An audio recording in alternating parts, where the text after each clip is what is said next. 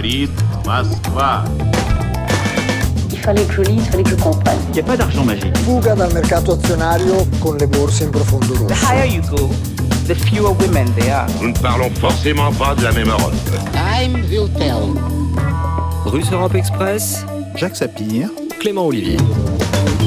Nous sommes apolitiques, nous ne nous, mêlons pas de géopolitique. Notre but est de gagner de l'argent, pas de créer des problèmes pour la société. Voilà l'étonnant message d'excuses à demi-mot posté par DarkSide, un mystérieux groupe de hackers potentiellement basé sur le territoire russe, un groupe qui a pourtant mené une cyberattaque retentissante aux États-Unis dont les conséquences ont bel et bien été réelles pour la population, à savoir le piratage des systèmes informatiques de l'un des plus importants oléoducs du pays. C'était le 7 mai dernier, la compagnie Colonial Pipeline se voyait assaillie par ce qu'on appelle un ransomware, en français un rançongiciel, autrement dit un virus prenant en otage les données et exigeant une rançon pour les débloquer. Une cyberattaque qui a obligé l'entreprise à fermer les vannes de cet oléoduc qui transporte chaque jour presque 45% des carburants consommés sur la côte Est et notamment à New York. Alors, est-ce l'attaque de trop? Quelle menace numérique pèse sur des infrastructures bien réelles?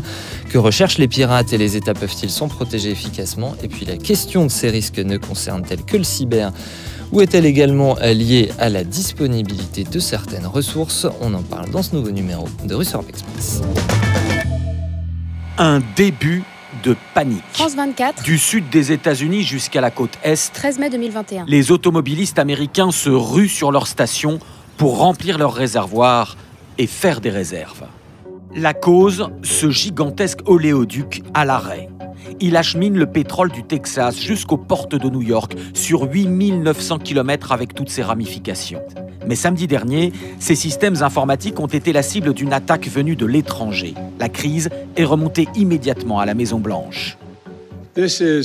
Mon gouvernement prend cette affaire extrêmement au sérieux. Joe Biden. Et j'ai été personnellement tenu informé chaque jour depuis l'attaque. Bonjour Jacques Sapir. Bonjour Clément. Et avec nous euh, aujourd'hui Yannick Carrel, bonjour. Bonjour à tous vos auditeurs.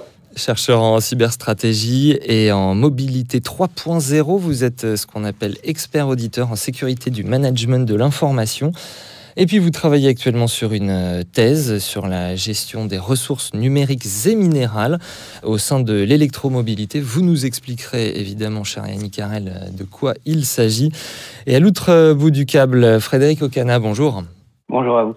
Expert en cybersécurité, vous êtes ce qu'on appelle un hacker éthique, c'est-à-dire que vous évaluez la sécurité informatique de diverses structures.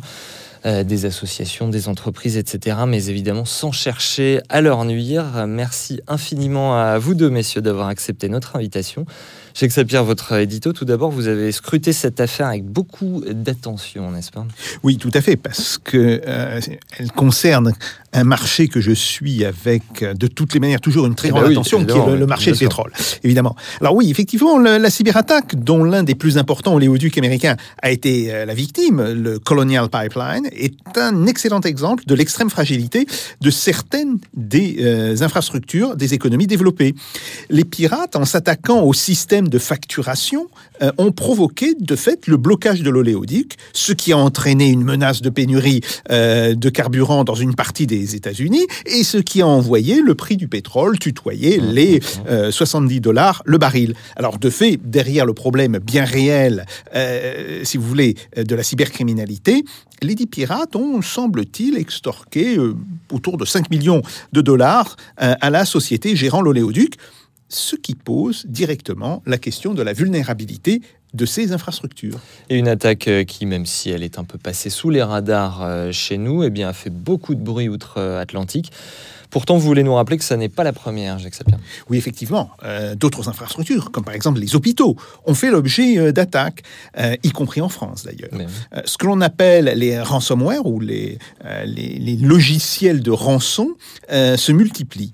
L'usage par les malfecteurs, par exemple, du, du bitcoin pour les rançons pourrait d'ailleurs être un prétexte pour les banques centrales pour réglementer, voire criminaliser les opérations en cybermonnaie. Alors ce qui est donc important, c'est quand même l'absence de sécurité, ou disons la, la sécurité insuffisante euh, dans ce genre d'infrastructure. que cette compagnie, qui est quand même une grande compagnie, ne se soit pas dotée d'un système de sécurité pour sa facturation est déjà en lui-même assez étonnant. Que le gouvernement américain ne l'y ait pas contrainte et n'ait pas émis une réglementation concernant la sécurité informatique d'infrastructures clés l'est encore plus. Oui, pourquoi? Alors, euh, on voit bien que désormais, les menaces de destruction physique, comme par exemple dans le cas des attaques aux drones sur des terminaux pétroliers en Arabie saoudite, qui sont le fait euh, des rebelles euh, du Yémen, euh, ne seront plus les seules menaces auxquelles il faudra parer. Le développement de l'informatique s'accompagne donc de nouvelles sources de vulnérabilité. Faudra-t-il donc procéder à des séparations physiques entre les systèmes informatiques, les infrastructures matérielles et le réseau?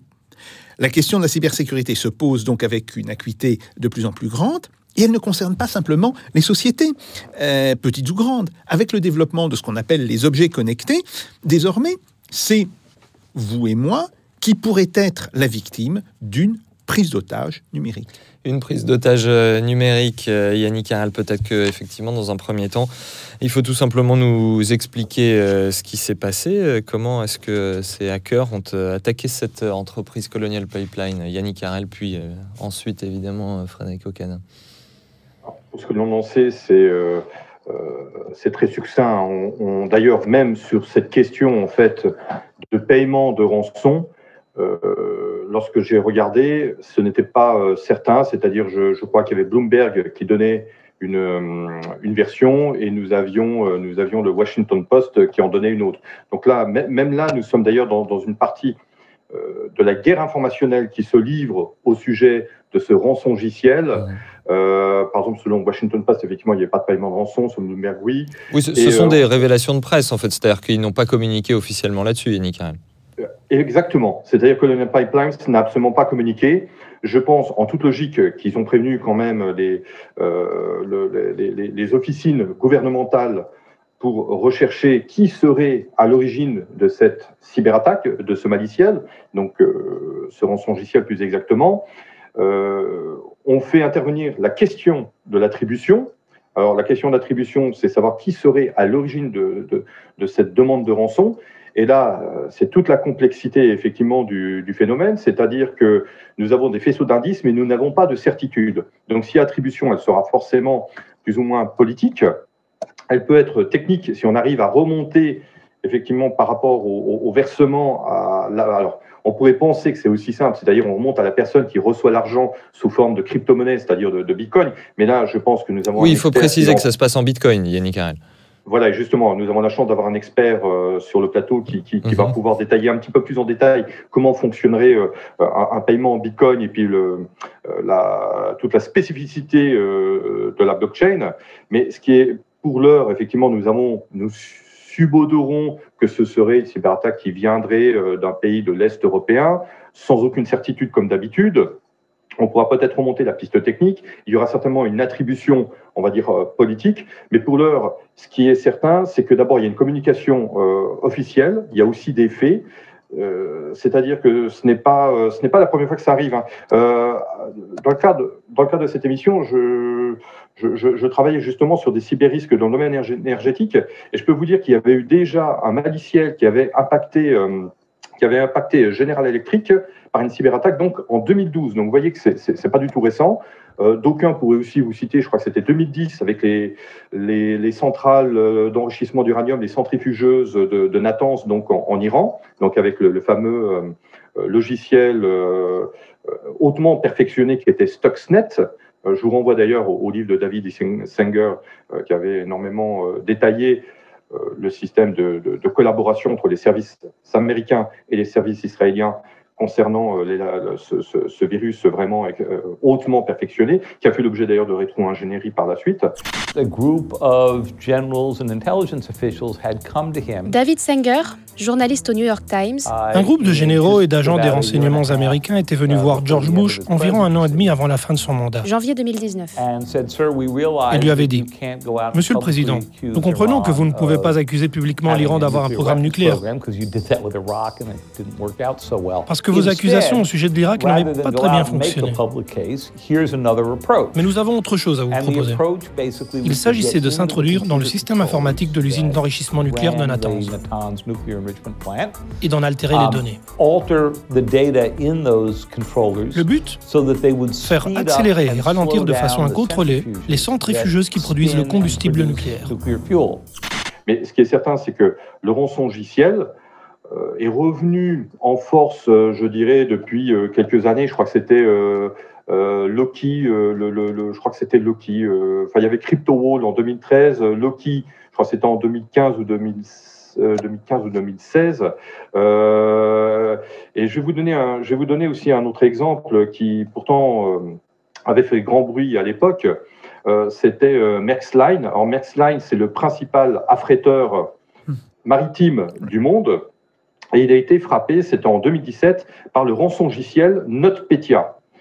Euh, et alors, selon ce qui a été communiqué, comme toujours, parce que ce n'est pas toujours évident, euh, il y aurait eu 4000 serveurs d'impactés, euh, 2500 applications logicielles qui auraient euh, cessé de fonctionner et 45 000 PC qu'il a fallu quasiment jeter, puisqu'ils récupèrent, enfin en tout cas reformater depuis, depuis la base, si tant est que ça n'affecte pas le, comment dire, le, le nœud central, effectivement, du euh, comment dire, le cœur, le cœur même, le BIOS en fait du, de l'ordinateur.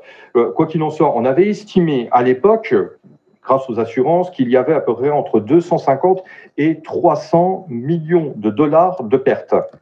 Mais il ne faudrait pas croire que c'était uniquement Maersk Line. Pourquoi Maersk Line Parce qu'ils ont fait l'effort de publiciser ce qui leur arrivait dans un but pédagogique, mais il y a d'autres entreprises qui ont décidé d'ailleurs de, faire, même, de faire euh, cette même communication. C'était Telefonica, c'était, euh, il y avait eu Saint-Gobain en France notamment, il y avait eu le National Health Service, euh, donc les services hospitaliers britanniques.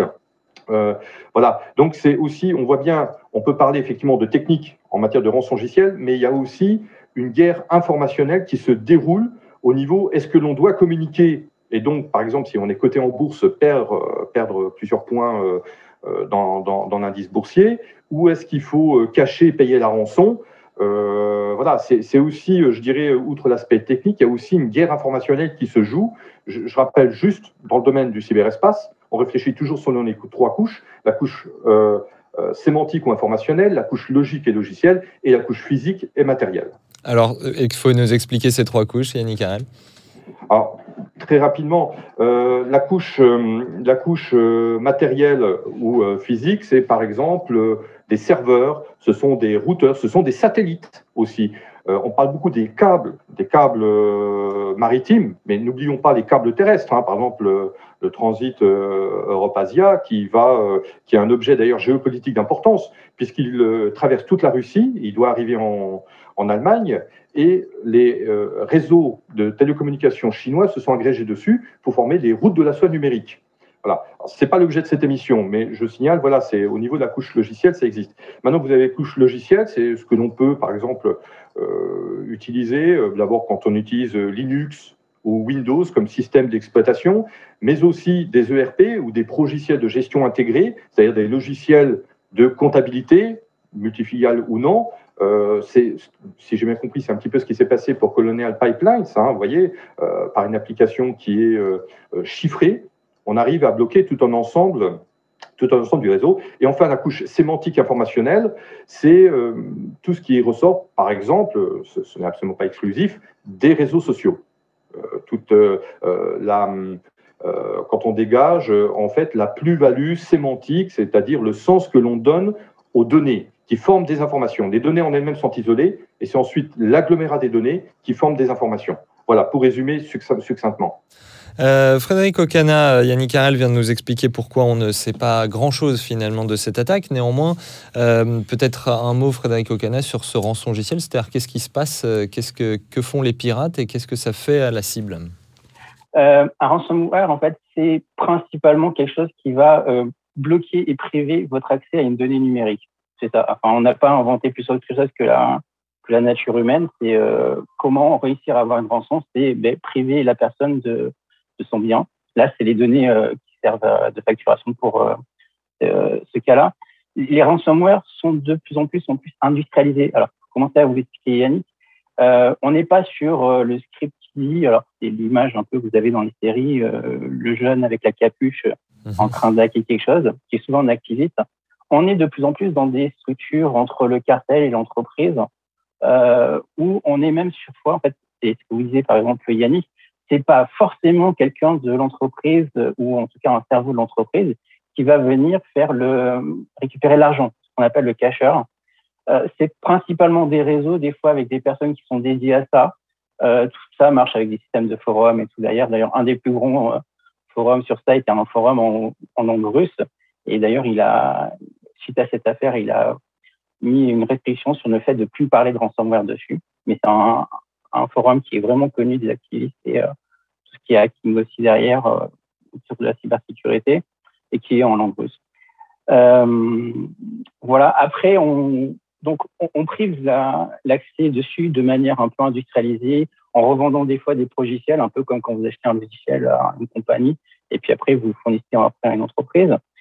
Euh, on est aussi de plus en plus aussi dans des structures de, pression différentes. Avant, c'était juste, ben, on vous pirate, et puis de toute façon, c'était un peu envoyé un peu comme une bouteille à la mer, et on voit qui euh, récupère la bouteille et euh, se fait contaminer en ouvrant la bouteille.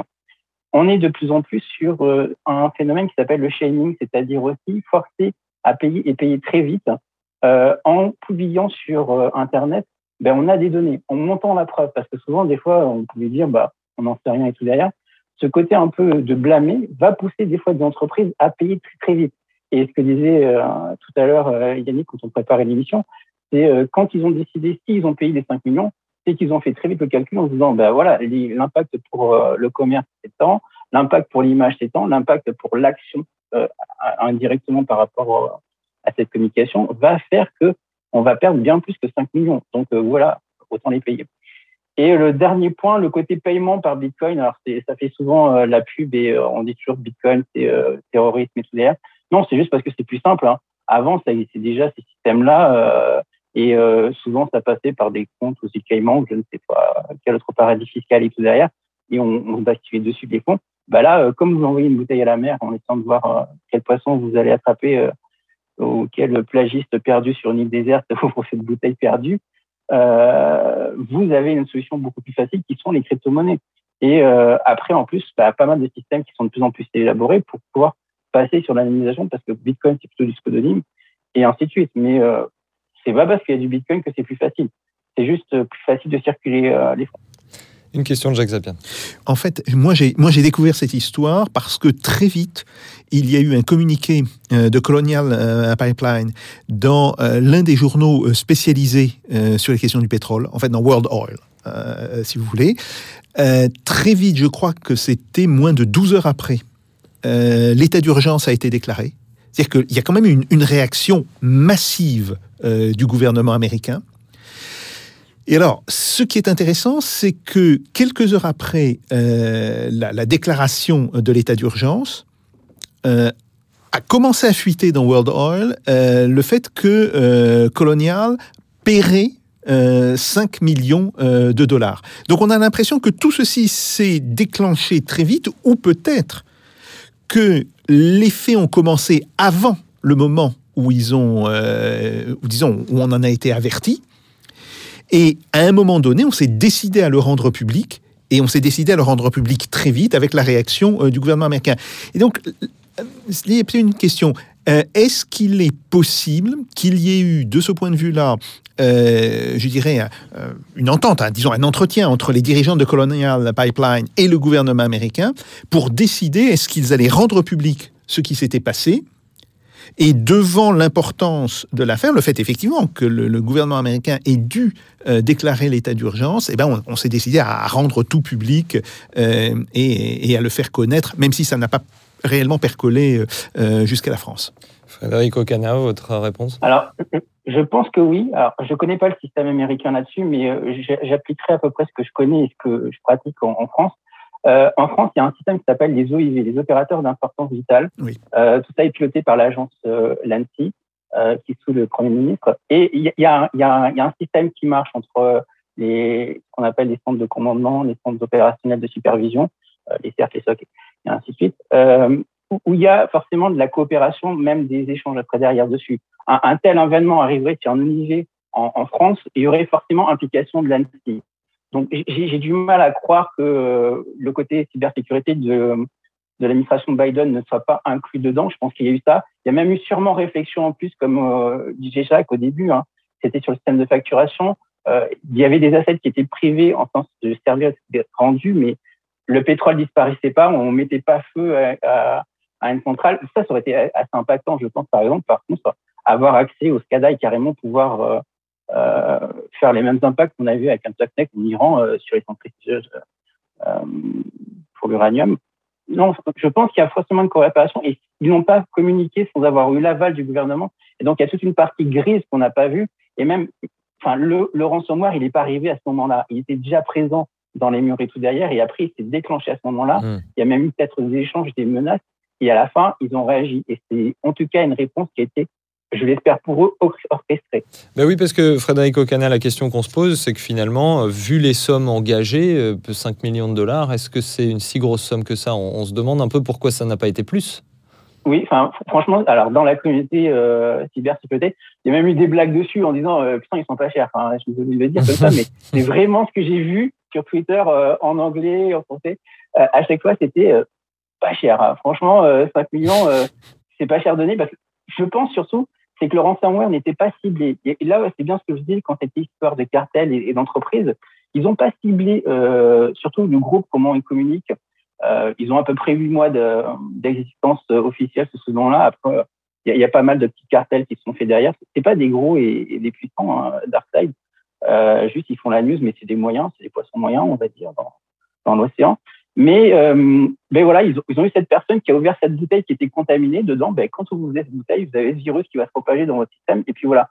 Donc, ils n'ont pas euh, mesuré qu'en fait, c'était euh, tant d'ordinateurs, mais qui faisait qu'il y avait tel impact après derrière. S'ils avaient ciblé, je pense qu'ils auraient vraiment euh, fait un, un, coefficient multiplicateur de fois 20 ou fois, fois plus. Hein. Enfin, c'est euh, vraiment pas cher vu les autres précédents qu'il y a pu avoir. Yannick Harel.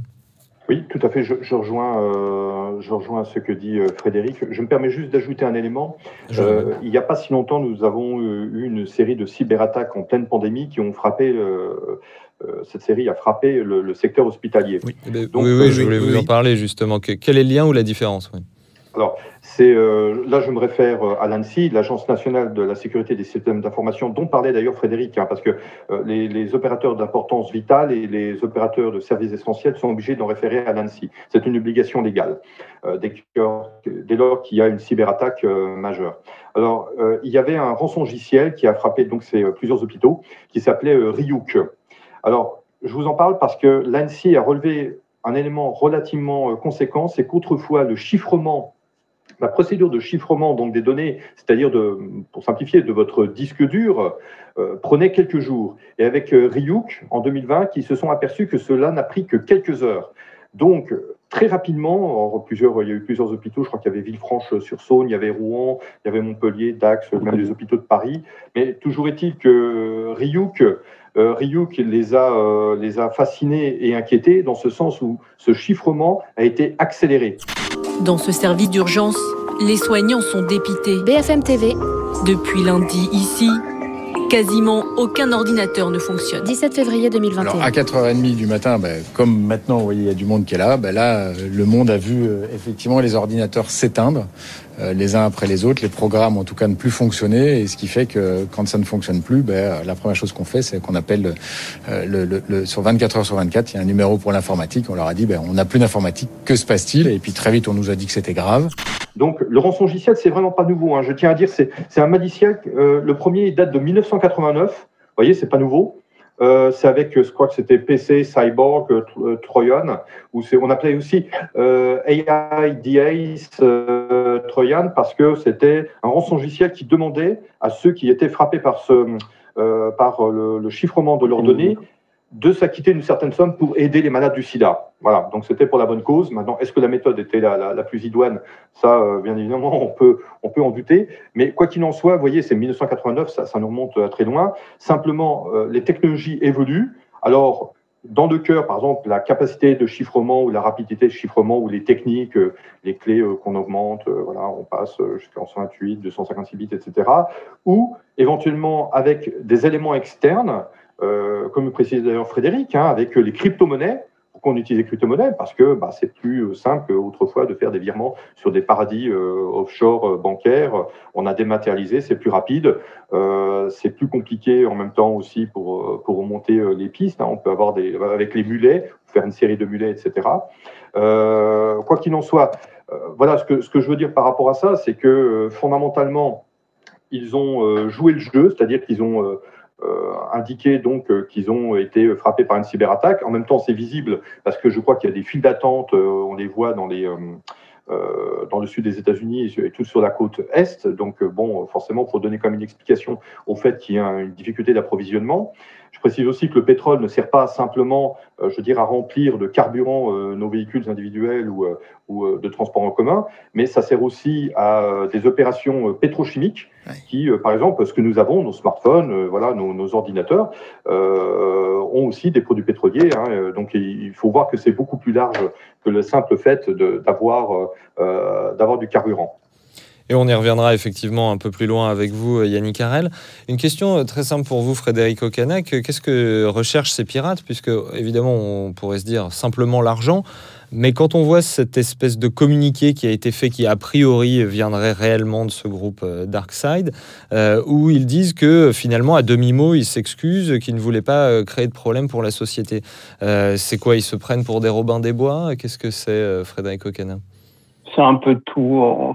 Oui, c'est déjà de l'affichage. Hein. Euh, comme je l'ai dit, il y a plusieurs entreprises qui sont la concurrence dans ce système de ransomware à, à de service. Euh, il faudrait pas attirer les foudres, en, par exemple, en attaquant des personnes un peu fragiles ou autres euh, qui permettraient après de justifier des attaques en, retour d'autres groupes qui voudraient être eux des Robins des Bois et euh, mmh. faire justice eux-mêmes en attaquant Darkseid. Après, je pense qu'il y a quand même une très grande honnêteté de leur part, c'est de dire qu'ils font ça pour l'argent. Euh, parce que tous les systèmes, dont les ransomware as a service, surtout quand on les vend, euh, quand on les travaille tout derrière, il y a les fournisseurs de, de failles et tout derrière. Il y a aussi les, les personnes qui permettent l'infection, euh, les vecteurs d'attaque et tout derrière. Ça passe par du phishing, par des mails compromis, euh, aussi par des accès physiques hein, euh, derrière. Et jusqu'après, bah, ce qu'appelle l'émulé, alors moi j'appelle ça les cacheurs, les personnes qui permettent de sortir l'argent. Ça, c'est c'est vraiment organisé avec un tel nombre de personnes que maintenant, il y a quand même le premier euh, vecteur c'est enfin, d'intérêt, c'est l'argent. Hein, il faut juste être honnête. Et surtout, on n'est pas sur des trucs ciblés. Je, répète encore une fois, si votre attaque n'est pas ciblée et elle ne vise pas quelqu'un, euh, on peut quand même penser que c'est quand même très apolitique. Euh, ou alors c'est de l'exploitation et c'est un subsidy ou d'autres trucs derrière et tout derrière ou quelque chose qui est parti dans la nature, qui était mal euh, contenu, à Tuxnet euh, ou NotPetya, par exemple. Euh, c'était bien orienté, puis ça s'est répandu un peu partout. Mais si on cible pas, et d'ailleurs, quand c'est ciblé, ça sort beaucoup plus tard et, et travailler derrière. Hein. Il y a qu'à voir à 2020, ces trois attaques au final, en 2020-2021, c'est SolarWind, qui a été déclaré comme étant le Pearl Harbor de la cybersécurité par certains gouvernements, où ça a vraiment changé des choses par rapport à avant. Euh, la cyberguerre existait déjà, mais pas, pas, pas vu comme ça. Euh, toute la supply chain sur Exchange, euh, les attaques de derrière qui ont impacté beaucoup d'entreprises. Et là, euh, DarkSide avec son ransomware, surtout pour son impact, on va dire médiatique, parce que c'est vrai qu'en France, on n'a pas parlé, mais aux États-Unis, c'était partout cette histoire-là, et aussi bien sur Twitter et tout derrière. Et ça reste pas resté que dans les personnes de la cybersécurité. Il y a vraiment des questions qui sont venues, mais est-ce que c'est, ça risque pas et tout derrière? Ça a ressorti certains faits qui étaient déjà sortis sur euh, les ransomware qui étaient sur la vie privée, euh, sur les objets connectés, comme Jacques l'a dit dans son édito. Hein. il, y a des trucs qui sont ressortis parce qu'il y avait des cas en Californie et tout derrière. Et ça a beaucoup intéressé les, citoyens américains en dessous là-dessus. Qu'est-ce que ça ferait si ça arrivait derrière? Et pas que mes photos, mais aussi mon Alexa, mon écoute, ma caméra pour surveiller mon enfant et, ou d'autres objets connectés ou des jouets. Mais ce groupe euh, Darkside est censé s'être euh, mis en veille, comment vous l'expliquez, Frédéric O'Connor C'est euh, de l'affichage. ils ont dû perdre, à mon avis, partie des accès des serveurs. Et euh, vaut toujours mieux être sous les radars et quand on a fait trop de publications que de rester dessus. Parce que c'est toujours pareil. Tout ce qui est cybersécurité, en fait, c'est de la contrainte et c'est de la friction.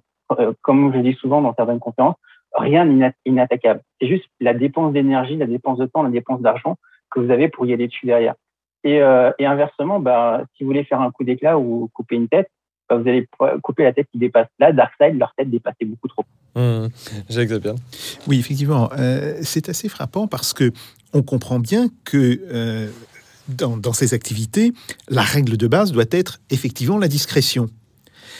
Et là, euh, là encore, je me pose deux questions. Première question, pourquoi est-ce que Darkseid, mais ça vous y avez déjà en partie répondu, a fait cette publication et, a fait ce, communiqué? Mais il y a aussi l'autre question qui se dit, euh, finalement, pour le gouvernement américain, pour Colonial Pipeline et pour le gouvernement américain, euh, reconnaître cette affaire, est-ce que ce n'est pas aussi un aveu de faiblesse, un aveu d'échec?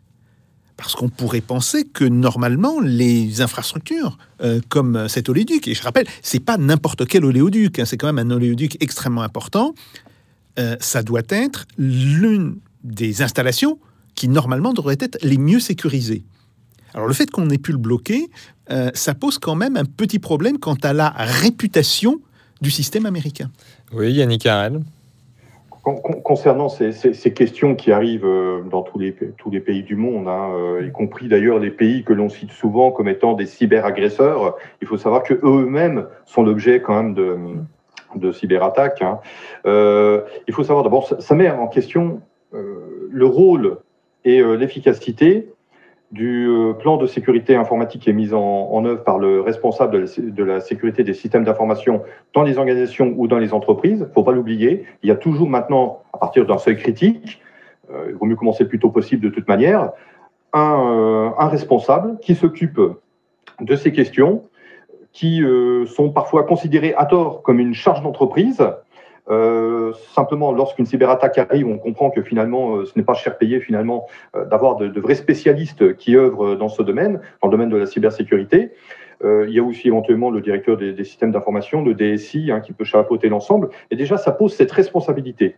Ensuite, euh, j'aimerais rebondir ce, par rapport à ce que disait Monsieur Saphir. Euh, J'avais un document, je travaillais dessus, c'était, je, je, je, vous le dis, hein, c'est le Cyber Security Multi-Year Program Plan par le département de l'énergie américain. Oui. Je vous lis très rapidement, sans rentrer dans un tunnel. Comme le reste du réseau, les systèmes de distribution sont de plus en plus vulnérables aux cyberattaques, en partie en raison de l'introduction et de la dépendance à l'égard des technologies de surveillance et de contrôle. Ensuite, les systèmes de contrôle industriel incluent de plus en plus des capacités d'accès à distance pour surveiller et contrôler les opérations et se connecter au réseau d'entreprises. Alors, je vous fais grâce de, la suite. Mais ce qu'il faut bien comprendre, c'est que nous sommes maintenant dans un écosystème général euh, d'objets connectés qui nous facilite la vie au niveau personnel ou au niveau, euh, on va dire, euh, collectif, euh, industriel, collectif, au niveau administratif, etc. Mais on est de ce fait beaucoup plus vulnérable. D'ailleurs, le, le, document, vous voyez, les Américains publient souvent des rapports ils ont aussi euh, des, des, euh, des, des, des, organes publics qui réfléchissent beaucoup à la question. Là, je vous donnais le département d'énergie hein, qui publiait, euh, qui publiait euh, un, un, rapport où il disait faites très attention. Nous savons que nous sommes, nous sommes conscients, nous avons une vulnérabilité dans euh, la production et l'acheminement énergétique. Euh, mais il y a eu le département of Homeland euh, Security qui avait publié il y a quelques mois aussi un, document en espèces qui insiste justement sur la, probabilité plus que certaine d'une cyberattaque à l'encontre de ces centres névralgiques. Alors nous, en France, on les a répertoriés, on a en, aux États-Unis, euh, je pense, euh, tout autant, mais il faut bien être conscient que c'est très compliqué parce que vous avez d'un côté une tendance à vouloir toujours plus, alors, euh, on peut penser par exemple à, à, cette, euh, à, cette, demande, par exemple, en info-nébulisation, c'est-à-dire le cloud computing, qui va faire des petits, puisqu'on parle maintenant d'info-nébulisation, de fog computing. Là, euh, Frédéric pourra peut-être aussi aller plus, en avant. Et ça va réclamer, bien évidemment, alors cela nous ouvre un champ de, de l'IoT, c'est-à-dire de l'Internet des objets découplés, avec notamment la domotique assistée. Euh, euh, bien évidemment, ça va nous faciliter la vie dans, dans multiples domaines. Ça va nous offrir aussi euh, des, des, euh, des, fonctionnalités que nous, nous, ne pouvions encore rêver il y a peut-être 5 ou, 5 ou 10 ans. Mais de ce fait, nous allons... Ou des besoins que nous n'avions pas auparavant. Ça, c'est une autre question qui est très à la consommation. Mais en tout cas, c'est sûr que un robot ménager connecté sera moins protégé, Yannick Arel, qu'un système informatique d'une grande entreprise. C'est ça que vous dites? C'est pas ce que je dis, c'est déjà ce qui s'est déroulé. Oui. Ah. Moi, je me souviens, il y a eu quelques C'est-à-dire qu'ils sont mobilisables, c'est ça l'idée. Voilà, il y a eu OVH et euh, je crois que c'est euh, Dean, Dean, je crois c'était Dean aux, États-Unis, qui ont fait l'objet de cyberattaques massives euh, par, je crois que c'était même des téraoctets par seconde. Donc, c'était des attaques de déni, des DDoS, hein, des attaques de déni programmées euh, qui ont saturé les serveurs, donc ils se mettent en, en sécurité. Tout simplement parce qu'on avait réorienté le flux d'informations des caméras de surveillance qui n'étaient pas protégées, qui sont des objets connectés, nous sommes en plein dans le sujet, et ce flux-là, on les avait piratés pour les réorienter pour engorger des serveurs et faire sauter des, euh, les serveurs de ces compagnies que sont OVH et, il faut, et DIN. Il faut, pardonnez-moi, rappeler ce que c'est qu'une attaque DDoS, c'est le grand classique, c'est-à-dire euh, faire semblant qu'il y a un important nombre de connexions et donc mobiliser par exemple une caméra ou, euh, ou un aspirateur, que sais-je, connecté comme si c'était un ordinateur et donc surcharger la cible, c'est ça hein. Tout à fait. C'est une attaque démultipliée et simultanée. c'est comme, vous savez, c'est comme le rançongiciel c'est, vieux comme l'informatique. Effectivement, avant c'était des DOS, maintenant ce sont des DOS. Euh, mais ce, faisant, leur capacité est démultipliée aussi par le fait que nous vivons dans cet écosystème de, de l'Internet des objets.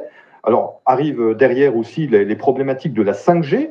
Euh, on pourra en parler le cas échéant avec les, voitures autonomes, mais pas que, mais les smart cities, euh, c'est-à-dire les, villes intelligentes connectées, puisque nous, on nous incite, pour des raisons pour des raisons alors de marketing, bien évidemment, vous l'avez souligné à, juste titre, mais aussi pour des raisons techniques, euh, pour des raisons aussi, euh, on peut le dire, de contrôle, de télégestion, mais aussi de surveillance. Ça aussi, c'est une véritable question. D'ailleurs, on est en train de parler en ce moment du, pass sanitaire. C'est très intéressant, le passeport vert européen au niveau euh, numérique. Il sera aussi version papier, si j'ai bien comprendre.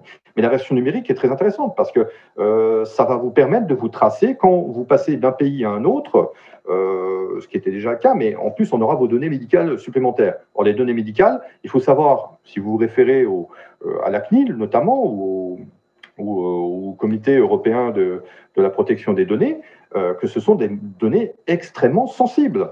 voilà. Donc, ce que, je peux vous en dire, c'est que l'écosystème dans lequel nous baignons, donc de ces technologies de l'information, de la communication et du contrôle, je rajoute aussi du contrôle, on le voit bien euh, euh, là dans, dans, ce qui se passe dans de nombreuses attaques, nous rend de fait plus connectés et aussi plus vulnérables. Mais euh, je ne veux pas non plus tomber dans le domaine anxiogène, d'autant que nous avons un spécialiste sur le plateau, en la personne de Frédéric, parce qu'il y a aussi je, donne un exemple, je parlais des RSSI, mais je pourrais vous parler aussi du, système de bug bounty, qui sera plus à même d'ailleurs de, développer.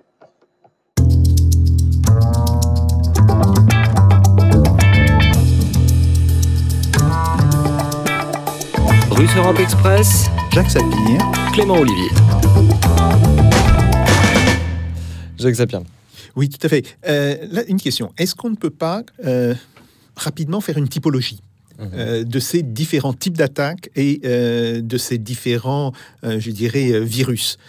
il y a visiblement les virus qui vous empêchent d'accéder à des données.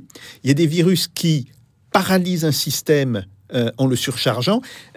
voilà. Est-ce que vous pourriez faire, par exemple, Frédéric Ocana pourrait faire mhm. une, petite typologie des formes d'attaque Frédéric Ocana, les grandes formes d'attaque Alors c'est simple, en fait c'est il faut pas regarder l'outil, mais il faut regarder ce qu'on vise en fait. Et, et, ça, ça permet de catégoriser super facilement derrière, parce qu'après, bah, c'est l'innovation est derrière.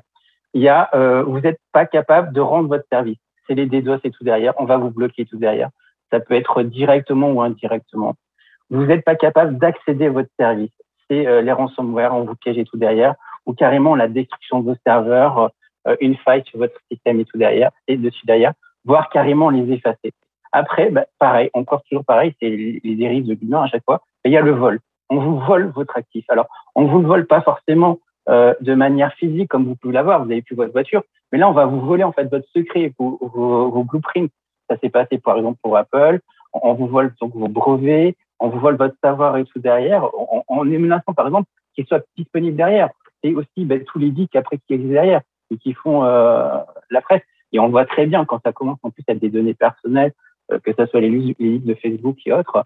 Voilà, euh, je, je, vois en plus de plus en plus dans mes conférences sur la vie privée, etc. Ça, ça, ça concerne de plus en plus de personnes. Avant, j'avais souvent le discours, j'ai rien à cacher et tout derrière. Mais quand finalement on vous montre que en abonnement, je pense que les derniers des plateformes, c'est pour 100 dollars par mois, vous avez accès à peu près à un demi-milliard de numéros de téléphone ou de données privées sur les plateformes. C'est aussi industrialisé que ça. Vous avez les ransomware, mais vous avez des bases de connaissances de vie privée. Euh, alors Facebook, c'est des, des, des vieux qui sont derrière, mais qui ont été compilés. Et au fur et à mesure, ça devient des bases de données énormes. Euh, je pense que, alors je ne sais pas si Jacques, évidemment, euh, vous êtes allé sur les réseaux sociaux et qu'une fois vous avez mis votre numéro de téléphone, mais je pourrais essayer très facilement de regarder s'il n'y a pas votre numéro de téléphone et puis je vous le sors. Ça, ça, permet aussi d'accéder aux personnes parce que souvent, ben, des fois, les personnes, euh, ben, ça commence par leur compte bancaire, elles ont le, elles reçoivent le SMS euh, d'autorisation, enfin, l'addiction peut changer, à euh, des données euh, un peu plus privées euh, derrière, et ça permet de cibler les personnes. Donc là, c'est comment on est capable de vous voler votre secret derrière.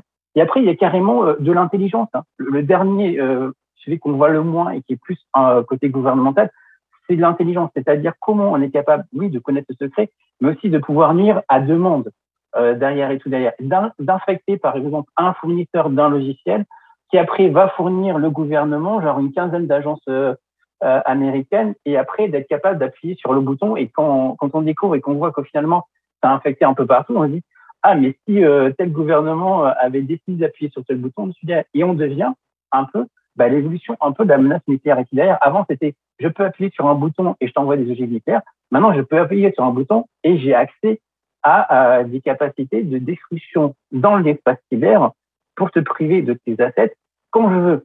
Et, d'où encore plus les évolutions, comme je disais, avec l'histoire de, de, de, SolarWind qui est vraiment le, le, le plus structurant là-dessus euh, cette année. Alerte, une cyberattaque sophistiquée de très grande ampleur touche de nombreuses institutions publiques et privées à travers le monde. TV5 Monde. Aux États-Unis. 19 décembre 2020. Le département du Trésor, celui de l'énergie ou encore du commerce ont indiqué avoir été touchés. L'agence américaine du nucléaire aurait elle aussi été visée. C'est SolarWinds, un éditeur de logiciels américain qui a été choisi comme cheval de Troie par les pirates. Ils ont utilisé sa plateforme logicielle, Orion, dont les mises à jour ont été infectées. 18 000 clients ont téléchargé ces mises à jour vérolées. Les pirates y ont introduit ce qu'on appelle une backdoor, une porte dérobée, qui permet de prendre le contrôle d'un système, un peu comme si vous laissiez la porte de votre domicile ouverte. Euh, au fur et à mesure, des agences gouvernementales américaines, celles qui ont parlé officiellement, sont aperçues finalement qu'elles avaient un fournisseur qui leur avait euh, prêté des services et des logiciels euh, qui étaient, euh, j'essaie de faillibles et, qui avaient des accès directement derrière dessus. Et, au fur et à mesure, on s'est aperçu qu'en fait, SolarWinds était un fournisseur pour ça, pour la sous-traitance dessus derrière. Et alors, on s'est aperçu, mais oui, mais eux-mêmes avaient sous-traité, ils avaient sous-traité par un pays de l'Europe de l'Est qui avait été contaminé, et ainsi de suite. À chaque fois, c'est, ah, super passionnant, en plus des experts d'État. Après, bon, c'est pour des passionnés un peu comme moi, mais au final, on s'aperçoit qu'on est dans les mêmes évolutions que l'intelligence avant. Avant, il fallait trouver le bon contact qui connaissait quelqu'un euh, proche du gouvernement et tout machin derrière, et on, on l'infiltrait comme ça et tout derrière. Ben, imaginez que vous faites ça pareil, mais de manière numérique. Sauf que là, il n'y a plus d'émotionnel, il n'y a plus de personne et tout derrière. Vous, vous faites de proche en proche et par une faille et tout derrière qui est souvent la porte euh, dérobée, euh, euh, les poubelles et tout derrière, vous allez arriver euh, finalement à accéder à tel bâtiment et, euh, et c'est pareil. Et là, vous rentrez au fur et à mesure dans le périmètre. C'était d'ailleurs une des réflexions que, que Jacques avait proposé au début dans son édito. Est-ce qu'à un moment, on va peut-être pas séparer et classes données oui, justement, j'allais vous poser cette question. Euh, Jacques Sapien évoquait le, le, système de facturation pour revenir à Colonial Pipeline. Est-ce que ce serait possible d'avoir euh, un système de secours, par exemple? C'est-à-dire, la question que ça pose, c'est est-ce que tout ceci est euh, suffisamment pris au sérieux par les entreprises? Alors, pour eux, je ne sais pas. Moi, je suis un milieu bancaire et c'est principalement le milieu où j'ai opéré et un peu les opérateurs. Oui, là, dans ces domaines-là, il y a toujours un système, c'est de la redondance toute la base était derrière dessus. D'ailleurs, la France est un peu en retard dessus, mais depuis trois, années, on peut dire qu'on ne parle même plus de cybersécurité, on parle de cyber-résilience. On est dans la capacité, comment on est capable de retrouver nos assets, comment on est capable de continuer à délivrer et comment on fait. C'est de la résilience. Le terme est super important là-dessus derrière et c'est travailler derrière. On n'est plus dans les systèmes de PCA et de PRA, de reprise d'activité, tout conseillé. C'est comment dessus derrière. Là, en Asie, par exemple, euh, quand je peux travailler avec des, des collègues euh, dans le milieu asiatique, c'est déjà très intégré tout derrière. Ils sont dans la cyber-résidence, il n'y a pas de débat tout derrière, ça tient derrière. Ce cas-là, je ne sais pas pourquoi ils n'ont pas continué. Je pense que c'était aussi peut-être un système qui n'était pas forcément déclarée comme vitale parce que c'est encore un, Jacques l'a très bien introduit quand on a dit mais comment catégoriser ces attaques. C'est catégorisé par rapport à la tête, mais c'est pareil. C'est comment, quand vous faites cette réflexion, comment vous identifiez vos têtes ben, Je pense que quelqu'un, peut-être, euh, il va peut-être faire son boulot euh, qui nous écoute, mais j'ai un peu de, mal à y croire, euh, a mal catégorisé les assets chez, chez eux. Ils, ils ont dit ben, c'est super important le truc de, de suivre le, débit dans le pipeline et tout machin, la sécurité, les caméras et tout derrière. Par contre, le truc où il y a euh, dix pauvres personnes qui sont dessus sur la comptabilité, qui envoient les factures à quelques entreprises et tout machin, bah, c'est pas vital. Et, parce que même dans les privés et en France, c'est pareil. Hein, vous avez une catégorisation de votre actif. Si vous catégorisez mal ça, vous, vous êtes perdu. Ça, c'est la faille. Yannick Harel, euh, on parle euh, souvent, on pense à la gestion des risques sur justement ces attaques, euh, mais c'est tout l'objet de, votre thèse. vous travaillez justement sur le fait que la gestion des risques, c'est aussi la disponibilité des ressources, et notamment dans un contexte de crise des microprocesseurs, Yannick Harel. Tout à fait. Alors, pour bien comprendre, c'est que nous vivons dans un univers, je parlais de ce fameux écosystème cyber, euh, d'autant plus que nous sommes dans vraiment maintenant l'IoT, l'Internet des objets. On va arriver sur les véhicules autonomes, puisque je travaille dessus, euh, sur les mobilités 3.0, c'est-à-dire. Alors justement, c'est ce que j'ai dit en vous présentant tout à l'heure. Peut-être expliquez-nous ce que c'est que la mobilité 3.0, Yannick. Tout à fait. Alors ce sont les mobilités autonomes, connectées et électriques. Donc c'est un vaste chantier qui est toujours en cours mais qui fait intervenir de grosses problématiques géoéconomiques et géopolitiques. Je vous donne un exemple très simple hein, pour que tous nos, euh, toutes les personnes qui nous suivent comprennent bien. C'est euh, depuis à peu près depuis le début de l'année, nous avons eu plusieurs opérateurs de télécommunications euh, comme Apple par exemple. nous avons eu énormément de constructeurs automobiles, Ford, Peugeot, Opel et autres, qui, Toyota, qui ont subi des ralentissements conséquents, j'insiste sur le conséquent, voire des arrêts de leur ligne de production à cause de ce qu'on a appelé la crise des microprocesseurs, mhm. c'est-à-dire les Global Chip Crisis. Tout simplement parce que nous nous sommes rendus euh, je, parle nous en tant que voilà, je, parle des industriels. Euh, euh, je, dirais dépendants d'un seul fournisseur, enfin en fait deux, c'était TSMC et UMC à Taïwan, mais ça vaut aussi pour d'autres lignes d'approvisionnement, en matière de semi-conducteurs. Et ce faisant, alors ce sont les principaux fondeurs. Il y en a une autre, il y en a une autre aux États-Unis, mais ils vont doubler euh, leur capacité de production, mais c'est en cours.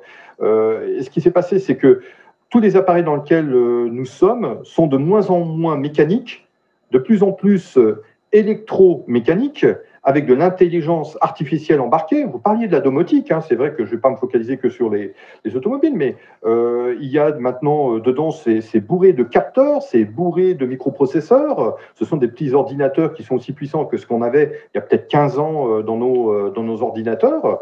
et ils doivent interagir impérativement avec leur environnement humain et, euh, et euh, statique ou euh, mobile, c'est-à-dire d'autres intelligences artificielles. Donc vous imaginez la complexité du système dans lequel on se trouve. Mais ce faisant, il y a aussi une donnée, c'est que on parle beaucoup d'écosystème cyber, on pense tout de suite effectivement la couche sémantique, comme je disais, c'est-à-dire informationnelle, très important, hein, les, données qui donnent des informations. ce faisant, on oublie souvent les ressources minérales. Et on voit bien que souvent, euh, par exemple dans, les automobiles, il faut du silicium, il faut du germanium, il faut toutes ces, euh, toutes ces ressources. Je peux vous en donner d'autres encore plus exotiques, hein, comme le tantal. Euh, il y en a même qui sont des polymères actifs, comme le nafion. ça, c'est pour les, fuel cells, c'est-à-dire les, piles à combustible, les fameuses véhicules à hydrogène. Hein. mais ce faisant, on a un petit peu oublié qu'on se rend dépendant à la fois de complications cyber, cybernétique, comme diraient euh, d'ailleurs les Russes, et, aussi de complications dans le domaine minéral. C'est pour ça que je travaille en fait sur les ressources minérales et numériques. Elles ne sont pas si éloignées l'une de l'autre. D'ailleurs, les unes se nourrissent l'une des autres. Les semi-conducteurs ont besoin de, germanium et de silicium, pas que d'eux. Euh, donc c'est une donnée qui est en train de revenir en force parce qu'on a un petit peu éludé, parce qu'on était plus sensibilisé à d'autres éléments euh, qui nous semblaient désormais acquis. Mais euh, je pourrais vous donner un exemple, parce que là, je vous parle de cette crise qui dure, hein, d'ailleurs, hein, on est toujours dedans. Euh, il y avait en 2010, la Chine a imposé un embargo sur les terres rares à l'encontre du Japon, ce qui a paralysé, et on le sait, hein, euh, des, grands noms de l'industrie japonaise, on peut les citer, Toyota, Toshiba, Panasonic, etc. Et on voit bien que c'est vraiment conséquent. qu'on sait, pour des raisons qu'on peut presque considérer comme à la fois économiques, mais à court terme, voire maximum moyen terme, et idéologiques, ce sont, c'est le concept fabless, c'est-à-dire des, entreprises sans usine. Et à tel enseigne qu'on est devenu tellement vulnérable que la Commission européenne, le 3 septembre 2020, a énoncé un programme de résilience en matière des matières premières critiques. Ils ont délivré euh, exactement, euh, non seulement la liste comme ils le font à peu près, euh, je crois, c'est tous les, tous les trois ans, mais cette fois, un programme d'action. Et dedans, alors ils n'ont pas trop ébruité, j'entends bien, mais ils ont parlé de la filière extractive. C'est quoi? Ce sont les mines. et oui, parce que tout commence à partir des mhm. mines. lorsque j'étudie le fameux concept Tesla, Tesla, il pense en fait la conception du puits à la roue. C'est-à-dire depuis les mines, d'ailleurs ils ont acheté des mines hein, aux, États-Unis pour être moins dépendants de la Chine, jusqu'à la production. Alors ensuite, il y a aussi d'autres, euh, comment dire, d'autres gestions des risques qui interviennent dans le plan de la cybersécurité. On l'a vu parce qu'on a même à pirater des Tesla maintenant avec des drones. Mais ils ont aussi une logique euh, qui est très euh, qui est très dans, dans, l'air du temps de, de cette euh, digital native, je, je, dirais, dans euh, cet écosystème cyber, c'est-à-dire qu'ils pensent en, en, termes de mise à jour, y compris en termes de management. C'est un peu une méthode assez relativement agile de, de ce point de vue-là. Jacques bien votre réponse. Oui, euh, c'est extrêmement intéressant parce que d'abord là, on est en train de revenir à une problématique qui était celle euh, au début du XXe siècle, fin du XIXe, début du XXe siècle. Euh, il y a un certain nombre de matières premières qui sont absolument essentielles. À l'époque, le charbon, le pétrole qui, commence, euh, le cuivre, etc.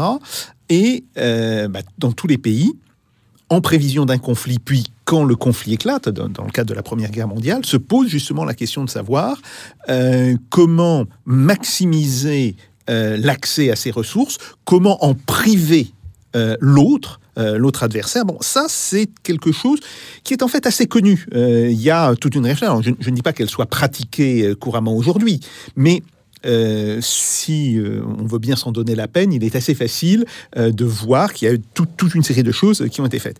Bon, ça, c'est un point.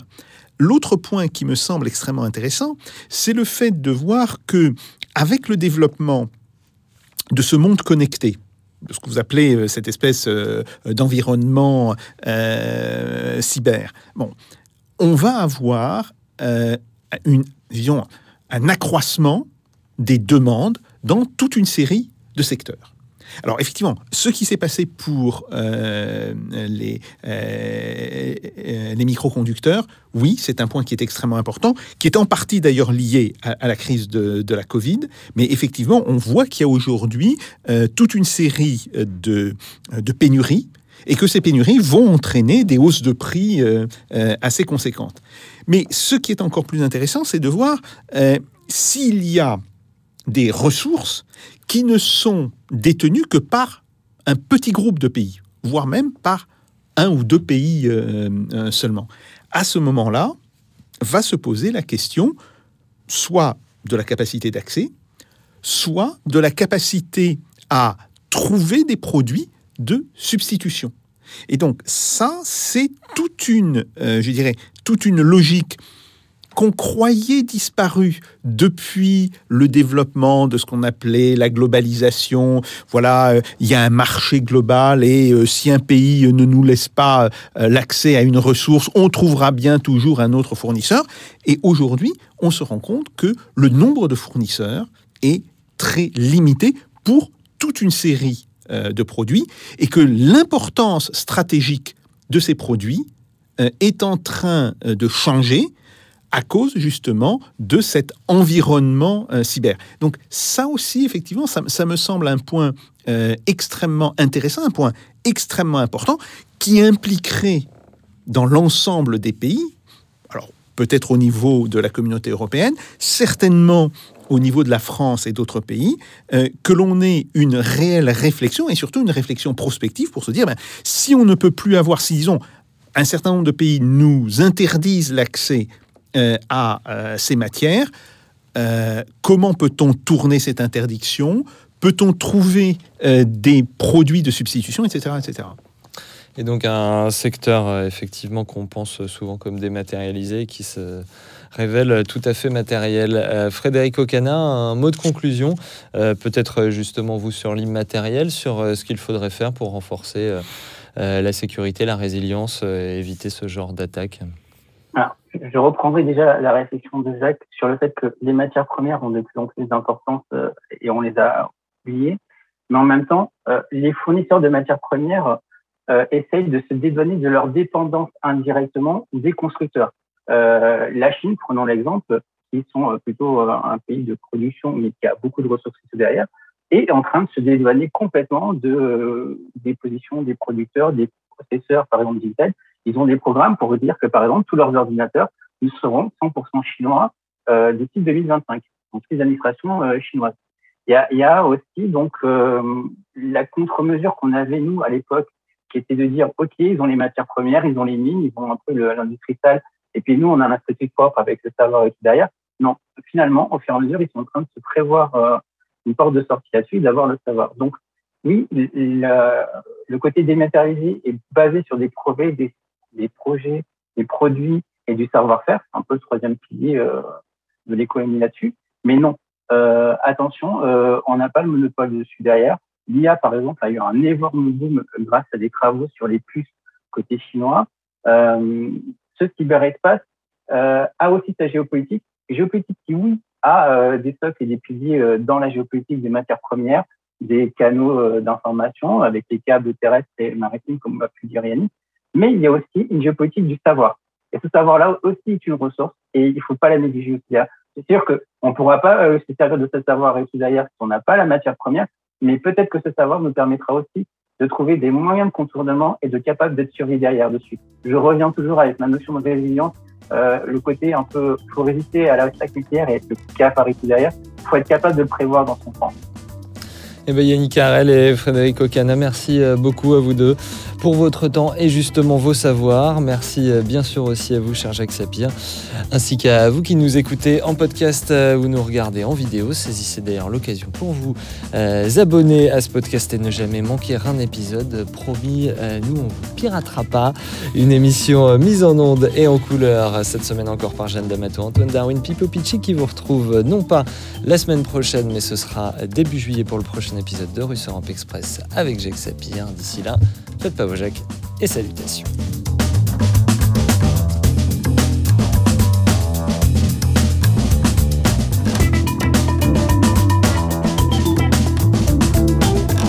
This is not a method. This is a provocation. Let them do. No. No. No.